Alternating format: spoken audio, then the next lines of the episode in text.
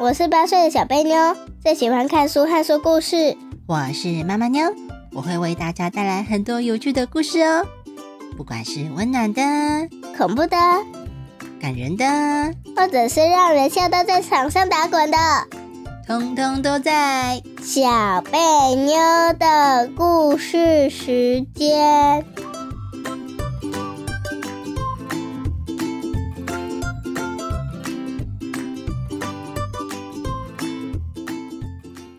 大家好，我是小贝妞，我是妈妈妞。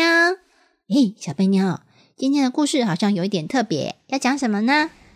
要讲侦探故事哦。哦，侦探故事，所以他们有案子要查吗？有啊。那最后有没有破案啊？有，有啊。诶，那我们一起来听听看吧。好。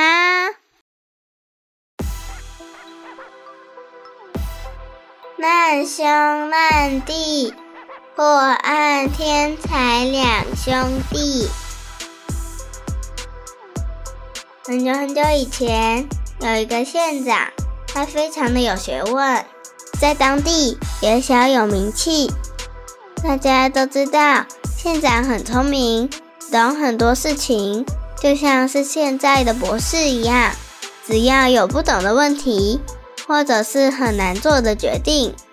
大家都会通通跑来问县长，也因此，县长希望他的学问不要在他死的时候消失，希望能传承下去，就十分重视孩子的教育，很努力的把他会的东西通通教给他的孩子。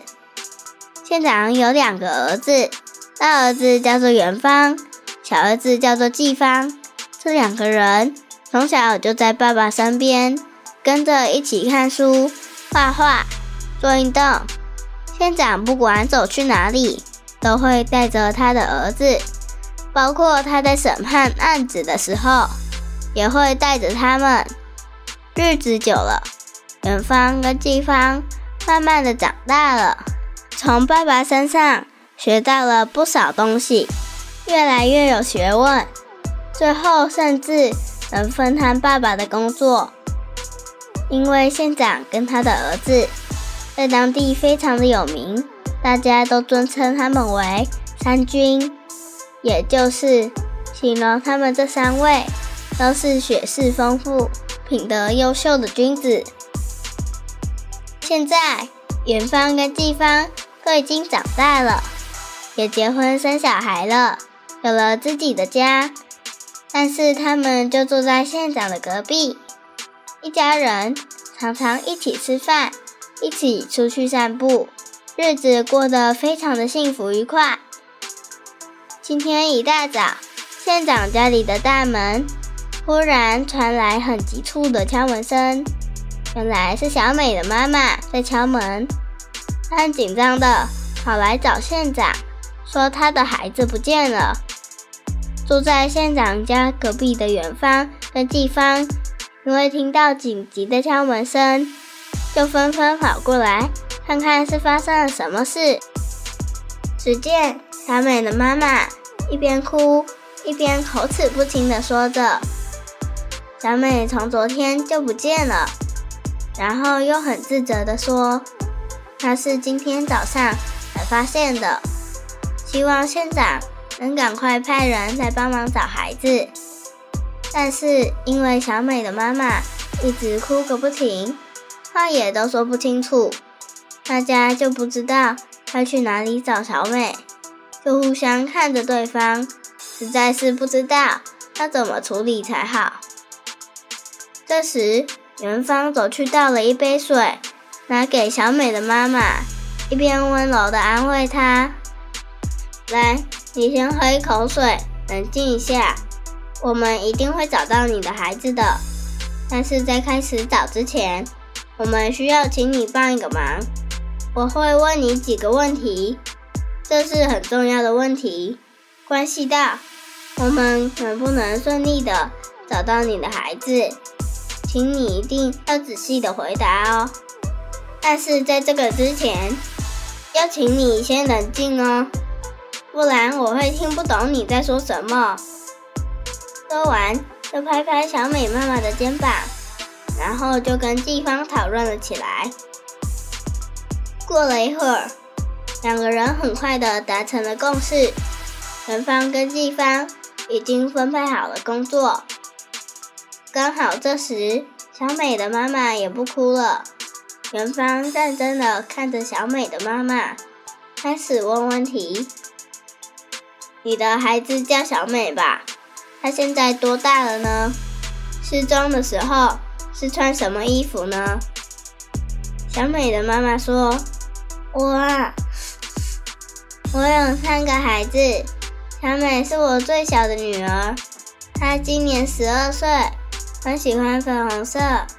我昨天。”工作到很晚才回家，回到家已经九点了。小美真的是个很乖的孩子，他知道我在忙，还帮忙煮了晚餐。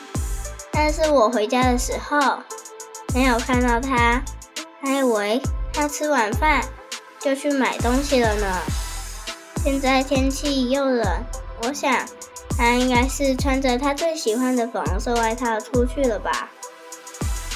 元芳点点头，继续问：“那可以跟我们说一下，你的家是在哪里呢？”小美的妈妈点点头，开始描述家里的位置。季芳听完了之后，跟元芳做了一个手势，然后匆匆忙忙的跑了出去。元芳指着外面，跟小美的妈妈说：“我弟弟已经先去处理了。”还会派人去你家附近，先从那边开始寻找。你不用担心，他很厉害的，很快就会有消息传回来。说完笑了笑，安慰的拍拍小美妈妈的肩膀，继续说：“但是我还需要一些更具体的细节，像是小美平常的习惯，她喜欢去哪里，她平常一整天都在做什么。”她喜欢什么？讨厌什么？跟家人相处的好不好？跟同学或邻居相处的情况，这些通通都要告诉我。我知道的细节越多，就越容易找到他。元芳很有耐心的听着小美妈妈说着关于小美的各种事情。听完描述之后，还跟小美的妈妈讨论小美可能会去的地点。并画了一张小美平常常走的路线图出来。除此之外，也针对他的人际关系做了一张表，把他的好朋友及亲戚的地址都写了上去。大约中午的时候，季芳回来了，他满头大汗的走进屋子里，拿起桌上的水，一下子就咕噜噜的喝完了。小美的妈妈。担心的在一旁问：“找到小美了吗？”季芳摇摇头，虽然找不到小美，但是我有问到一些线索。昨天晚上八点多的时候，有人看到小美坐在公园旁边的喷水池那里，好像在等什么人。然后我有个问题想问：小美是不是有近视呢？小美的妈妈。立刻点头，对对对，还有近视。他常常会在公园旁边的喷水池等我回家。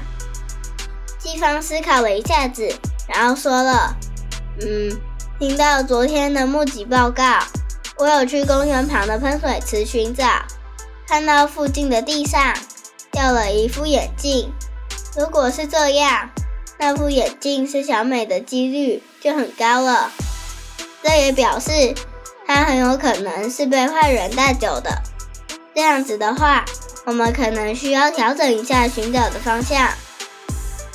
元芳听到他们的话，立刻就把刚刚制作好的两张图交给季芳，两个人很认真的讨论了起来。确认搜寻方向后，季芳拿起了这两张图，仔细的收到口袋后。就又匆匆忙忙地跑出去了。到了晚上，吃饭的时间到了，空气里飘来好香的食物香味。远方跟地方的老婆已经煮好了大家的晚餐，叫小朋友们去洗手，正准备要吃饭呢。这时传来了一阵小步声，季芳跟着搜寻大队一起回来了，而且还带着小美跟一位高个子的叔叔一起回来。高个子的叔叔身上脏兮兮的，双手被绑在后背，用粗粗的绳子紧紧缠绕着。小美的妈妈看到小美，很感动的冲上来，紧紧的抱住小美。还担心的问着小美有没有受伤，然后开始跟园方、地方还有县长道谢个不停，之后就开开心心的跟着小美牵手回家了。原来那位叔叔就是抓走小美的犯人，他是小美同学的叔叔，常常偷偷跟踪小美。昨天他躲在小美家的附近。看到小美只有一个人走出来，就忽然起了坏心，趁着天黑，大家看不清楚，人也稀少的时候，就把小美给绑架走了。县长看着大家，下达了命令：天已经黑了，搜索大队的大家今天忙了一整天，辛苦了，先把犯人带到牢里关起来，明天早上。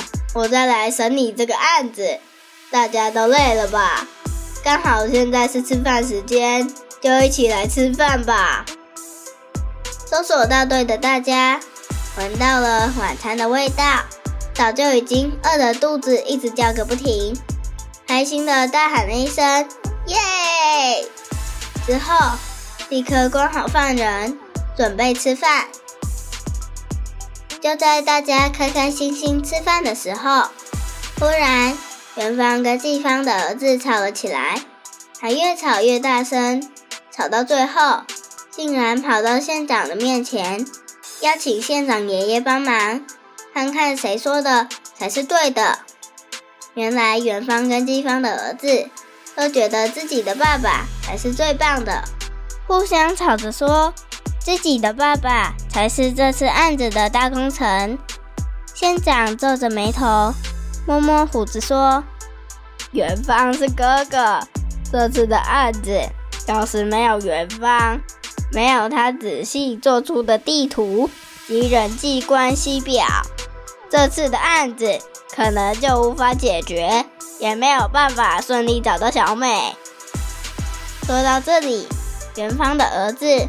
得意洋洋地站了起来，正准备要欢呼，县长比了一个手势，请他安静，并让他坐了下来，又继续说：“但是身为弟弟的季芳也很不简单，要不是季芳带着搜索大队的人在外面跑了一整天，用元芳给的线索清楚的推理分析，就不可能在这么短的时间破案。”元芳这个哥哥做的真不容易，而身为弟弟的季芳也很不简单，是难兄难弟，所以这两个人缺一不可，都是这次破案的大功臣哦。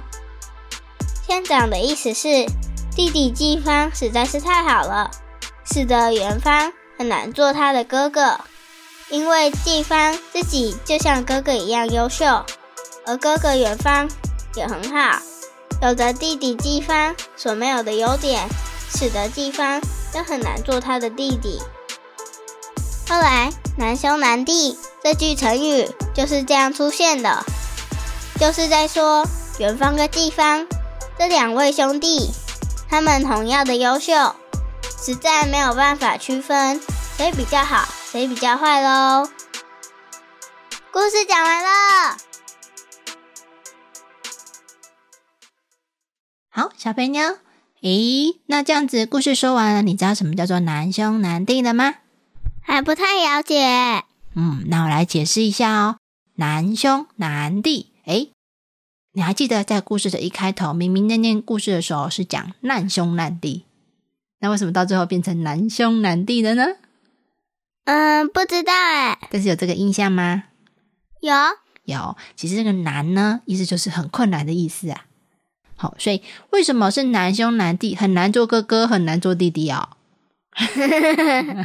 哎，是这样的意思，没有错哦，哈。因为县长不是说了吗？哇，因为呢，弟弟技房太优秀了。你觉得有一个优秀的弟弟，哥哥要优秀还是更优秀？要需要更优秀才可以，对不对？所以因为弟弟太优秀了，很难做哥哥啊。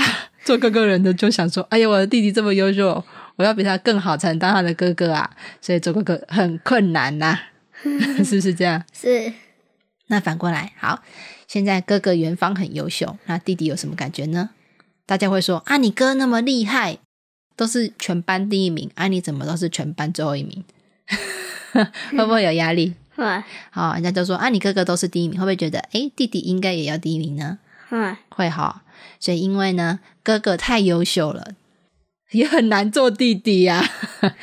哦，当弟弟的人也很辛苦，很困难，有这样感觉吗？有，有哈。所以呢，一样好就好啦。嗯，所以他们现在的确是一样好哦。所以呢，就说难兄难弟，做哥哥很困难，因为弟弟太优秀了；做弟弟也很困难，因为哥哥太优秀了。所以他们是难兄难弟。好，意思是他们两个一样优秀。好。这样懂意思了吗？懂了。好，是不是很很有趣呢？很有趣。那到底是谁在吵？两个小孩。是谁的小孩？季方跟远方的小孩。哦，哎，有没有小朋友会这样吗？会说我爸爸比较厉害？没有，我爸爸比较厉害。有这样吗？会不会？呃，可能吧。可能你不知道啊。我知道。没碰过。没碰过。好，那我来解释哦，为什么在故事开头你在念故事名称的时候是难兄难弟？其实呢，一般现在很少人会使用难兄难弟哦。原本这个成语就是难兄难弟，但是现在没没有这么使用，大家都用难兄难弟。为什么？但是意思完全不一样哦。好，这个难兄难弟呢，是碰到灾难、困难的意思。好，意思指的是呢，一起度过困难的人。一起共患难的人，所以叫做难兄难弟。诶，感觉是不是完全不一样呢？哦，对耶。如果是一起共患难的朋友呢？譬如说，哇，现在碰到大洪水了，把我们家都淹了，附近的人呢也都淹水了。哦，怎么办呢？大家都很困扰，没有地方可以住，而且呢，困在家里出不来。这个时候呢，在社区里面有两个大哥哥，哦，他们分别划着救生艇来救大家。然后陪着大家一起度过困难，大家就会说：“哇，我们都是像是难兄难弟一样，互相帮助哦，一起度过困难哦。”嗯，这个就是难兄难弟，就是指碰到灾难的时候哦，一起度过的人，一起合作的人。那这个是是跟原本成语的难兄难弟就不太一样了呢。对呀，好，所以就是其实是用的地方不一样，因为像难兄难弟呢，是指这两个人同样的优秀，对不对？对。但是难兄难弟呢，就会说我们是一起同甘共苦、一起共度灾难、互相帮助的人哦。嗯，那这样子，小妹你有懂意思了吗？懂了。哦，好，我就来造句一下哦。好。好，但是因为呢，难兄难弟呢比较没有人使用，所以我们还是要使用难兄难弟。难兄难弟。嗯，台风天的时候呢，雨下的太大了，水都流进社区里来了，所以呢，社区的人们就像难兄难弟一样，努力的一起来救灾哦。如果水还是流进来的话，我就可以在里面游泳了。耶！游泳池新开幕。那你在你的房间游泳就好了。耶！游泳池新开幕。我要在浴室游泳啦。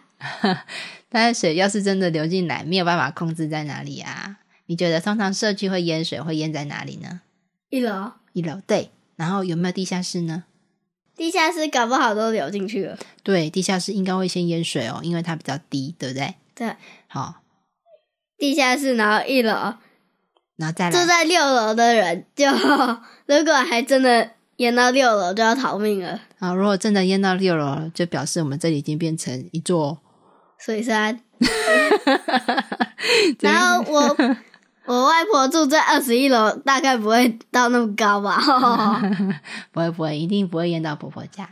好，那小贝妞，你要试着来造句吗？难兄难弟。嗯。可以最后再造吗？好啊，先想一下哦。那我们来讲一下故事里面其他的成语哦。故事有个成语叫做“口齿不清口齿不清就是说话不清楚”，。对，就是讲话含卤蛋。你知道什么叫做讲话含卤蛋吗？就是讲话的时候嘴巴里含了一颗卤蛋。对对对，先假假装假装你嘴巴里有一颗卤蛋，你要跟我说你好，来试试看，哇！有这么好笑吗？所以呢，口齿不清，人家通常都会说你讲话含卤蛋，你讲话含卤蛋。嗯，是不是很有趣？是那口齿不清呢？口就是嘴巴嘛，齿就是嘴巴牙齿不清楚，对，讲话不清楚哈。那再另外一个叫做小有名气，小有名气，很小又有名气，小有名气呢，就是有一点名气啦，小小的名气，知道吗？知道？好，那你知道什么是名气吧？就是很有名，对对对对对，啊，如果人家说也，可以用鼎鼎大名吧？哦，鼎鼎大名那个是大名哦，哦所以呢，他是非常非常的有名气，还是小有名气而已。很很多名气，对嗯，赞赞，赞 所以鼎鼎大名哦，是大家都知道哦，真的全世界人都知道，搞不好连火山都知道。对，因为他非常非常的有名气啊。小有名气呢，嗯，一点点有名气，只有一个村庄知道。对，就是在他们在这个县长他们很有名气，但是呢，就是只有在这个县的人才知道啦，所以说是小有名气。好、小有名气，对，没有到那么的有名气，哈、就是当地的人知道。好，再来呢，搞不好有一个人出国到他们的那县，然后听到那个消息去问个问题，然后还真的答出来了，然后他就去告诉另外他们国的人，然后那一国又知道了，然后就一直一直传，一直传，最后大家都知道，他就变成鼎鼎大名的人了。哦，对，有可能哦，有可能哦。好，接下来另外一句成语叫做“缺一不可缺一不可，不能缺一个，不然做不了。”。对，缺少一个都不行，缺一个都不行。好、哎、那这样子，我们其他的成语都讲完了耶。现在小飞妞越来越懂成语了哈。其实成语好像没有想象中的那么困难嘛，对不对？妈妈妞，我跟你说，缺一不可。我讲一个很好笑的，嗯，就是有一个狗妈妈，她带了十只狗，只要少了一只狗，那个狗妈妈都会哭哭。嗯，对啊，那十个都是他的宝贝啊，缺一不可，对不对？对，好，少一个都不行哦。好，接下来要来问故事的问题喽。嗯，考考你，金文卡，哎，你觉得元芳跟季芳到底谁比较优秀啊？嗯，还不是都一样？好，所以你觉得他们同样优秀就对了。好嗯，好，再来。这样他们宝宝才不会抢，才不会吵来吵去啊。对我爸爸比较厉害，哎、我爸爸比较厉害，我爸爸才是比较厉害。哪有？哎，呃，我爸爸这么厉害，他就是因为他很聪明，他还做了两张图，不然你爸爸怎么可能破案？哎、我爸爸找了一整天呢，嘿，是不是这样？是，哎呀，哎呀，因为我们两个是他们的儿子是吗？其实我爸爸在睡觉。好好，你爸爸没有找了甜甜，你爸爸还在睡觉。好，再来考考你，金文卡，你觉得小美是怎么被坏人绑架走的呀？嗯，就坐在那里，然后有一个人偷偷跟踪他走起来，然后从那个架子后面的人啪抓住他。哦，对啊，我问你，你觉得小美还是小朋友，还是她已经是大人了？还是小朋友，她才十二岁。对呀、啊，她才十二岁，她还是在念国小哈、那，诶，为什么？国小六年级，对，国小六年级其实已经很大了，但是她还是小朋友哦。哦，那为什么她会在那个时候被抓走？有想过吗？嗯，因为有一个叔叔一直跟踪他。哦，不是哦，不是因为有一个叔叔跟踪她哦。今天如果小美没出门，她会被抓走吗？不会，哦，那如果是今天小美出门的时间是白天，是早上，她会被抓走吗？不会。哦，白天她不是去上学吗？哦，所以白天呢？那个叔叔应该也要去送他自己的小朋友去上学啊。哦，不一定哦，坏人不一定有小朋友哦。哦，其实呢，他不是说是小美同学的叔叔吗？对呀、那他叔叔有小朋友吗？还是不一定？不一定吧。不一定啊，所以就不一定嘛。我跟你说，坏人呢，他不管白天或晚上，他都是坏人。所以呢，他什么时候呢会做坏事、会犯案，我们不知道，对不对？嗯。但是呢，在白天比较不会发生，为什么？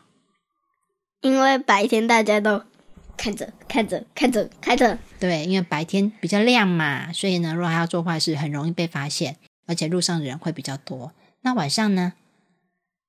大家都去睡了。哦，晚上呢，像他那个时间，小美出来的时间是晚上八点，其实也没有到非常晚。但是这个时间呢，大家都在干嘛？睡觉，都在睡觉。你八点就睡觉？嗯，吃饭吃饭。哦，大家都在家里吃饭哈，或者是在餐厅吃饭。在路上人多吗？不多，其实就变少了哦。晚上人比较少，而且呢，晚上除非是嗯四五六点那个时候人最多。嗯，那个时候人因为很多人都。大人下班，然后有些大人要去接小孩啦，然后小孩放学啦。嗯，所以那个时间呢，吃饭时间的确是人比较少的时候哦，外面的人也比较少，天色呢还是有点亮，还是真的都黑了。呃，照冬天来说，应该已经黑了吧？哦，如果是夏天也是全黑了，因为晚上八点其实有点晚喽。哦，所以呢，真的是已经很黑的呢，所以呀，很危险。那所以呢，要怎么保护自己才不会被坏人抓走呢？嗯，小贝，你有没有好方法？嗯，就是如果不是成年人，不满十八岁，爸爸妈妈不在的时候，不要自己出门哦，不要自己出门。出门要注意时间哦。如果是晚上呢，天黑了之后，请不要在外面逗留哦，因为晚上视线不佳，比较容易碰到危险，知道吗？再来，如果呢一定要出门去买个东西的话呢，要小心，不要走没有人的路，哦，要走大马路，很多很多车跟人的地方就安全。啊，如果走小巷子没有人呢，可能会瞬间被抓。对，这样知道了吗？哈，要去人多的地方，不要在人少的地方，反正就是注意，尽量呢在晚上不要出门。如果一定要出门呢，要去人多的地方，当然最好出门要有爸爸妈妈陪，哈。嗯，如果要那么晚出门的话，一定要爸爸妈妈陪。对，这样才安全哦，知道吗？要保护自己呀。好，再来。哎，如果你是县长，抓到了坏人，吼，很生气哈，对不对？嗯。你要怎么处罚他？踹他两脚。好，踹他两脚，放他回去。不是，然后把他关起来。哦，啊，关起来要关多久？嗯，五十天。五十天，所以关个五十天就放他回家。我是，嗯，那到底要怎么做？然后叫他，就是处罚他，帮很多人做很多的好事，要满四十个才能回去。哦哦，这样啊，哦，好，这是小贝妞的处罚哈。可是呢，如果在现代呢，这种绑架哈，绑架犯，像这个是绑架，对不对？嗯。通常绑架犯，通常这样子的犯人不会判这么轻哦，我们会判判更重。好啊，这个至于要怎么判呢？就是要看法官哦，法官他们会会去决定。比如说，他觉得这个犯人有没有后悔自己做的事？如果他觉得自己做的都是对的，那你说会判更轻还是重呢？被关一百天？那那从五十天变一百天是吗？对，如果他没有悔意啊，不后悔，就会判更重。那如果他后悔自己做错了，那法官五十天可能就会判他轻点，但是也不会这么少天哦。嗯。哦，因为绑架人呢是一件大事，很多人呢被绑架之后呢就消失了，可能被杀了，可能被卖掉了。除非那一个叔叔是小美出门，然后跟他说一下，那么晚了不要出门，然后把他家门打开，把小美塞进去之后关他的家门，然后走了。哦，那个就不叫绑架了哈。好，绑那个就也不会被关，那个是管心儿童。嗯，所以是不一样的啊。就像我刚刚讲的，通常绑架人呢，如果呢他们没有及时找到他，你知道绑架的，如果今天呢，搞不好直接把他卖了。对，今天呢绑架小美，如果没有在假设呢，他们都会有一个黄金时间，没有在两三天内找到呢，基本上就是找不到，再也找不到了。好，之后就非常困难。为什么时间拖越长越找不到呢？搞不好早就卖到国外了。对，因为他们可以移动嘛，对不对？他把它关起来、抓起来，塞到车子上。哇，哎，过两天你说呢？他车子跑到哪里去了？不知道。哦，说不定已经上船，已经开走了呢。有没有可能？有，搞不好把小美装到一个木箱子里，当做是货物，然后送到别的国家。对呀、所以时间拖越长，人就越找不到哦。所以你看，像这样子，如果真的把人抓走了，你觉得这样子会只会判他五十天、一百天而已吗？我是还是你觉得这是非常严重的大罪？非常严重的大罪。